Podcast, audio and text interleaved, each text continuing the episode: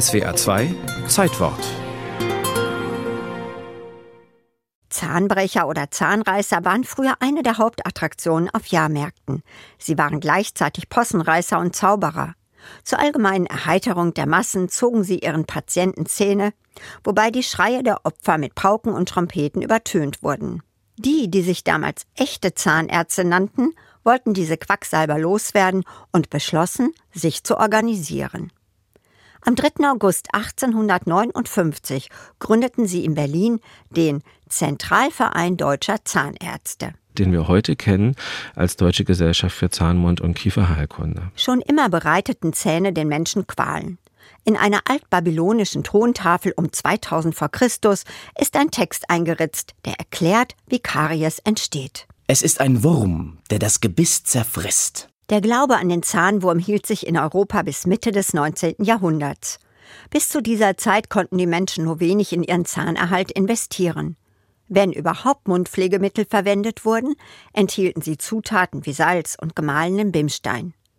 Noch mehr Angst als vor dem gefräßigen Zahnwurm hatten die Menschen nur vor dem Zahnarzt. Das fing schon damit an, dass sie keine geeigneten Möglichkeiten der Narkose vorfanden und häufig nur insuffiziente Mittel wie zum Beispiel das Einflößen von Alkohol zur Verfügung hatten. Dominik Groß ist Medizinhistoriker an der Technischen Hochschule Aachen und er ist Zahnarzt.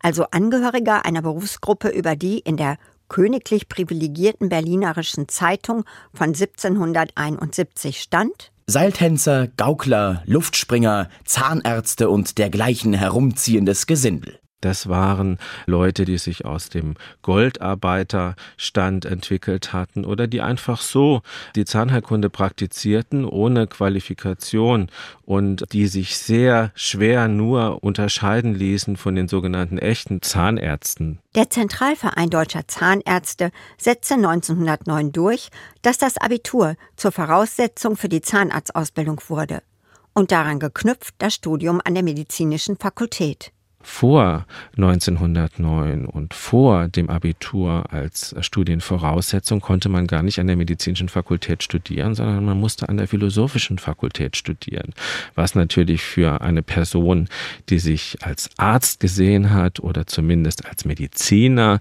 eine Diskreditierung war. Die früheren Zahnkünstler nannten sich inzwischen Dentisten und setzten eine eigene verkürzte Ausbildung für sich durch. Den studierten Zahnärzten wurde erst ab 1919 erlaubt, einen Doktortitel zu erwerben. 1923 durfte man sich erstmals in der Zahnmedizin auch habilitieren, also Professor werden. Und das waren so die wesentlichen Errungenschaften des Vereins am Anfang des 20. Jahrhunderts. Das Ende des Zweiten Weltkriegs brachte das Vorübergehende aus der Gesellschaft, denn die Alliierten hatten ein Vereinsverbot verfügt. 1949 hat man sich wieder zusammengefunden.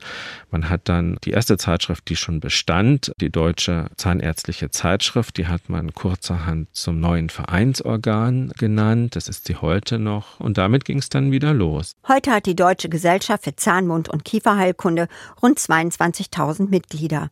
Ein wichtiges Standbein war und ist ihre wissenschaftliche Arbeit. Es geht darum, Karies früher zu entdecken. Es geht darum, zahnschonend zu präparieren, also Zahnsubstanz abzutragen. Es geht darum, möglichst wenig Schmerzen dabei erdulden zu müssen. Und es geht immer noch um den Zahnwurm. Sogar aktuell in einer Doktorarbeit. Allerdings beschäftigt er längst nicht mehr die Mediziner, sondern ist ein Thema für Volkskundler.